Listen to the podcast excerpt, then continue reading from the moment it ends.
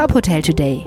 Die Nachrichten des Tages für die Hotellerie von tophotel.de. Mit Maximilian Hermannsdörfer. Die Bundesregierung rechnet mit einem schwierigen und längeren Weg aus der Corona-bedingten Wirtschaftskrise. Laut Jahreswirtschaftsbericht erwartet die Regierung für 2021 ein Wirtschaftswachstum von 3 Prozent. Die bisherige Prognose war von 4,4 Prozent ausgegangen. Bei der Vorstellung des Berichts ging es auch um die Corona-Wirtschaftshilfen. Dazu sagte Wirtschaftsminister Peter Altmaier, Ich weiß, viele warten mit Ungeduld darauf, dass sie ihren Anteil an den Hilfen bekommen.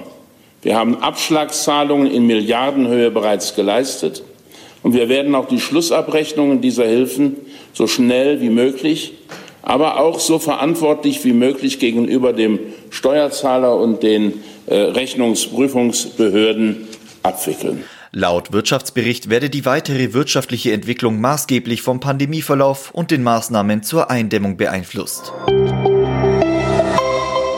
Die Hyatt Hotel Corporation hat mit der Story Hotels Holding AB Franchise-Verträge über drei Boutique-Hotels in Schweden abgeschlossen.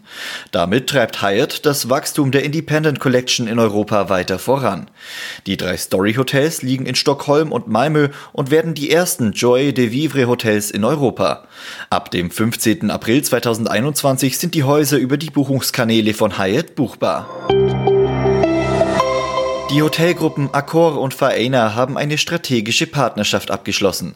Damit wollen die beiden Unternehmen die Luxus- und Lifestyle-Marke Faena weltweit ausbauen. An ausgewählten globalen Destinationen sollen sogenannte Faena Districts entstehen. Als ersten Standort haben die beiden Partner Dubai ausgewählt. Die Districts sollen Residenzen, Hotels sowie künstlerische und kulturelle Räume beinhalten.